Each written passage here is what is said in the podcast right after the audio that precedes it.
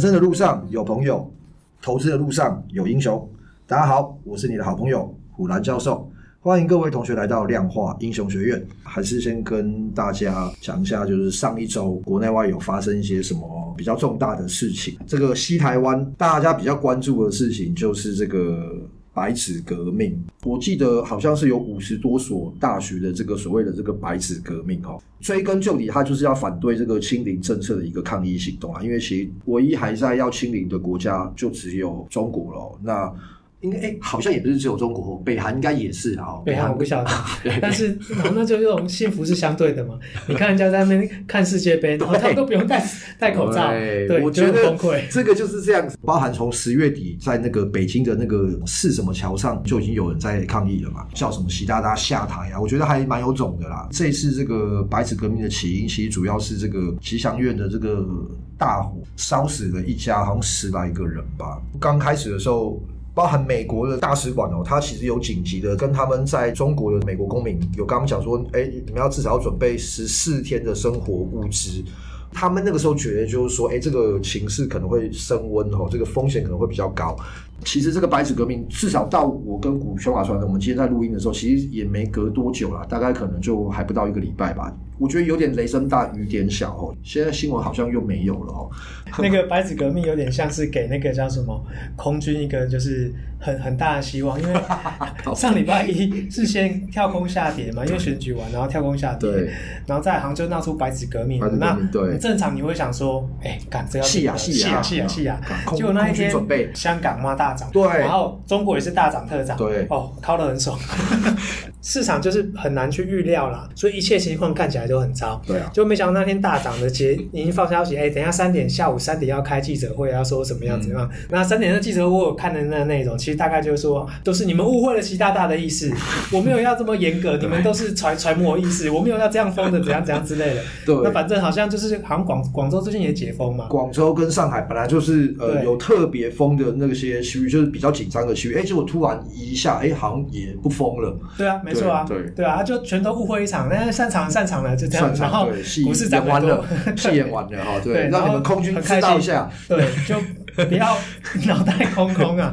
好，那讲完西台湾的话，那就来讲我们这个台湾嘛。那台湾其实我相信大家应该比较有感受，就是上周无照上路了哦。本人第一天哦，一出门第一件事情就是先把口罩拿下来，我就想看看说，哎，大家可以终于正面目视人了嘛。哎，就我发觉身旁十个人有九个人口罩都还是戴着哦。问了一下朋友，其实大家都没把口罩拿下来了。那女生朋友是跟我讲说，哦，戴习惯了哦，只要化眼妆就好了。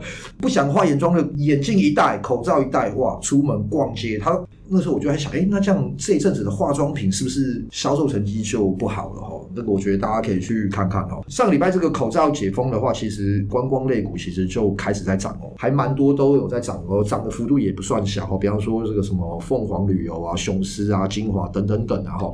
呃，是不是利多已经出尽了？之后是不是就涨到这边就差不多要下来哦？大家我觉得也可以持续观察看看。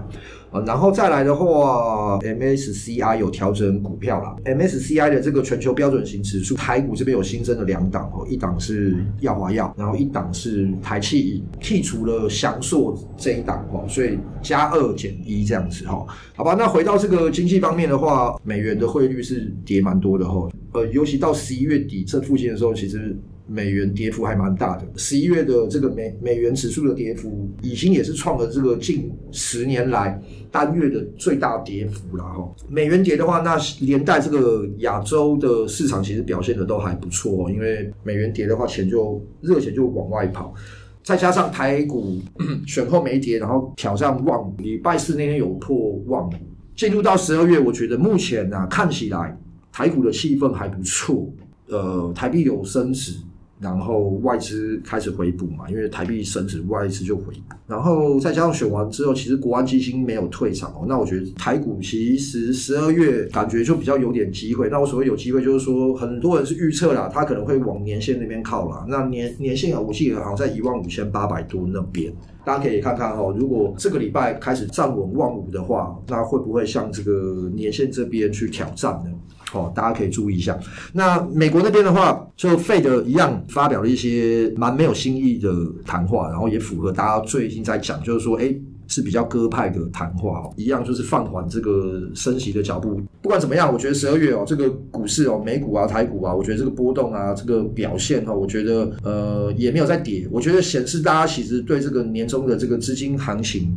有所期待啦，不过大家还是要注意啊。费的虽然是转比较割吼，升息的脚步虽然放慢，但是这个目标利率在往上吼，所以说我觉得这个大概会是短期未来然后我觉得算是个比较大的风险哦，就在这个市况还不错的时候，我觉得这个算是一个大家要注意的点然后 Q 四的话，看起来这个反弹其实就是这个资金在主导了。目前一直到年底前，我觉得这个钱还没有退嘛，因为我觉得大家可能都想要玩最后一波啦。因为很多人也也有讲钱不要抱过年了，所以我觉得大概这个十二月的时候玩完的时候，我觉得大家就可以稍微注意一下哈，是不是要先这个获利了结这样子？好吧，股教传人有没有什么呃好的一些股票啊，或者是公司想要跟大家分享分享的？先补充刚刚你讲那个率终点，嗯、简单的逻辑叫做我的利率扣掉通膨，我还是要维持正的，就实质利率要是正的啦。嗯因为目前通膨还在七趴多嘛，对，那可以预见的未来几个月应该是会慢慢往下降，需要有一段时间调整啊。嗯、未来一两个月可能反弹过后，然后这个可能又是一个下跌的理由，对啊，我不晓得啦。嗯、就大概刚刚要讲的是这个，补充的是这个。嗯，然后最近在看那个华 IG，常常看那个 PC Home 跳出来，哦，啊、我以前都不会看到，而且我那天看到一个 PC Home 的跳出来那个叫 PS Five、PS 五，然后再加它那个叫什么赛车的摇杆，它方向盘啊，方向盘哦，对对对，方向盘，赛车的方向盘，对、啊、对。几个月前有找过这个东西，所以它跳出来。我觉得第一个就是说，它有达到我需求。哎，我至少点进去看了。网家就八零四四网家 PC Home，对，他们今年很惨嘛，就连赔四季了。嗯、他们在八月的时候换了一个执行长，嗯，就他叫张于山，然后他是那个母婴团购电商网站的妈咪爱的的负责人，他还有一个做保险资讯平台，嗯，买八三的保险网。嗯，那他这个人的资历很特别，他就是北一女毕毕业嘛，嗯、然后进了台大资工，嗯、然后大二之之后就去美国伊利诺大学转学了，嗯，而且后来念到史丹佛大学的资工管理双硕士，嗯、然后进入 Google 工作，嗯、然后重点是他那时候投履历嘛，最后他选择没有去苹果，对，然后贾博士啊，当那时候贾博士还在，写信给他张于山单独约出来聊了一个下午，他为什么不来找我？我不对啊对啊对啊，哦、对啊，然后很单纯就是因为。他去苹果要做工业设计，但那不是他兴趣。然后贾博士跟他说：“那就 follow your heart 啊之类的。” 对，然后但是他在呃 Google 好像也待没多久，大概两年多，然后二十九岁就回台湾就。离开了，嗯然后回台湾结婚生小孩。OK，那反正他这个网站啊，比如说妈咪爱跟这保险资讯平台，都是因为他结婚生小孩之后，比如说他想帮忙小孩子买保险，然后但是因为保险就是比如说我一年要缴六万，可是我都不晓得我保障的内容是什么，他想要厘清这些东西，然后就弄了一个平台。那小朋友生出来之后，然后他也因为自己的需求，他弄这些东西，重点是看起来就是弄得有声有色。嗯，所以那个詹志宏嘛。就 PC Home 的创办人，他就找他来当总总经理，对，执行长，而且他就直接入股了四十 percent，就二点二六亿，直接入股他的公司。嗯、那他说这个人有五大特质啊，就是第一个他工程背景嘛，嗯、然后有很清晰的逻辑跟实事求是的精神，嗯、然后而且这点我觉得蛮重要，就是说他重视数据跟软体思维来进行营运决策。就我觉得这很重要啊，就是尤其现在我们对啊，你要做一个决策，最好不要用叫做我感觉，哎，我感觉今天会涨，然后再来就是说他是个创业家，然后他也重视内部沟通，还有资讯透明跟经营效率，好，这是他说的，那我觉得也 OK。嗯，那再来就是当他的背景嘛，他在 Google，对他 Google 的的经经历对他来说，我觉得很重要。他的价值观就是说，哎，以顾客为念，诚信正直，然后你要去拥抱改变，然后乐于学习。然后最后两个，我觉得反正是比较重要的，就是她是个女生，而且她是母亲，决策的时候能够去。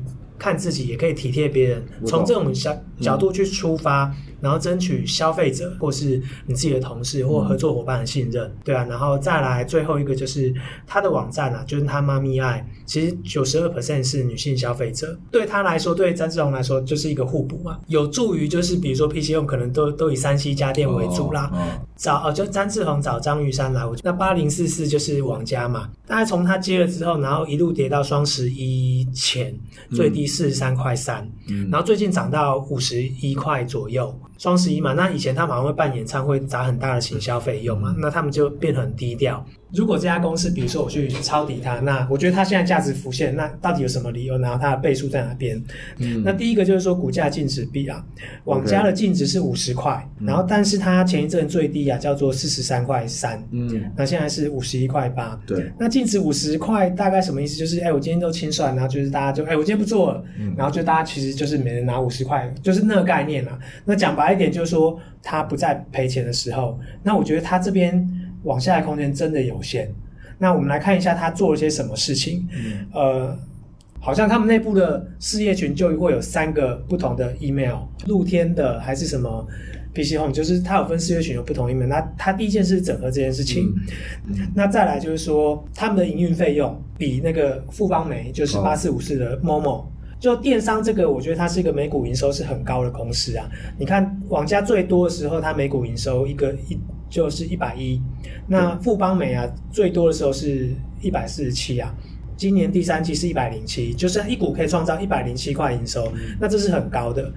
网家的它在 Q 三啊，我刚刚讲它最高是一百一嘛，那它 Q 三跌到了七十九块，每股营收七十九块，嗯、对，然后它盈利率还是负的，就是讲白点，它卖越多赔越多，多嗯、对，然后为什么呢？因为它营业费用是多对手一倍，比如说一百亿的营收啦，富邦美叫做要花六亿。然后，但是你要花十二亿五，那就是，所以他做的第一件事叫做开始从内部整合。所以他这一次双十一其实没有太多的宣传活动，因为他讲了一句话，就是说，其实消费者最重视就是折扣嘛。你弄演唱会干嘛？东西卖我多多卖我五百块，那我觉得很干啊。你又没有比较快，然后东西又卖比别人贵，那就挺不下去。这是之前他被干掉的很大的原因啦。好，那那富邦美呢？它的净值是多少？是四十块四。然后它现在的股价净值比是四倍哦，四倍对。啊，富邦美现在股价是六百零八，呃，我觉得这是一个很大的对比啊，就是这个行业可以，就是如果你做做得好，市场会接受比较高的评价。就网家来讲，我会觉得他可能在面临最坏的状况，但最坏的状况，我觉得他找对人的时候，很有可能翻转这件事情。翻身。对，那谷底翻身就变成说，我刚刚讲嘛，他现在五十一块八，然后他的净值五十块，他只要做到不要再赔钱，或是赔少，甚至是转亏为盈，这件事情都是一个很正向。很好的期望值，想象空间好像很大哦，非常大，对啊，因为一个四十块，然后那营收那么多，那现在六百多块了，六百多。富邦美从最高两千多块跌下来，所以我觉得王家这个我会觉得很有兴趣啦。嗯，你选股票不如选一家公司的老板。就有有人，你常常会听到说，有人看郭台铭啊，我觉得他就很棒啊，我觉得买他红海也是保证。对对对。或者是如果你是张张忠谋的那个信仰者，你从小就买台积电。你喜欢炒新城，就买联电，是不是？之类的啦。对对，那如果你喜欢胡兰教授，记得要听这个量化英雄学院。哎，对，没错，对，听喜欢听胡兰教胡兰的。好，所以我觉得这个张云山的资历，我自己觉得还蛮不错，我觉得有点对症下药的感觉。那只是说这个是需要时间啦。哦，那我们最后再绕回来这个。韭菜游戏啦，听说选了什么？我选了一个新股票精锐，是我们营收策略有选的。哦，月营收，月营收策略有选的啦。精锐那天上礼拜四涨停，所以我是后来是上礼拜五买在最高点。对，简单的跟同学分享一下吸引你的点。第一个就是它营收创新高嘛，它营收其实真的是很恐怖。Q one 是十八亿七，Q two 二十一亿，然后 Q 三是二十五亿六。那 Q 四的第一个月叫做十月嘛，对，然后它已经是十一亿了。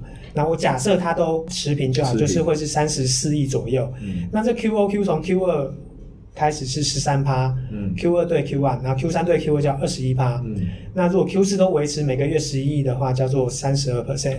哦，其实这很恐怖。然后再来就是过去它最高 EPS 是六点五七。嗯，然后那一年的它的最高股价叫两百一十二块，对，然后它现在它前三季已经赚到五块六，对，已经接近六块了。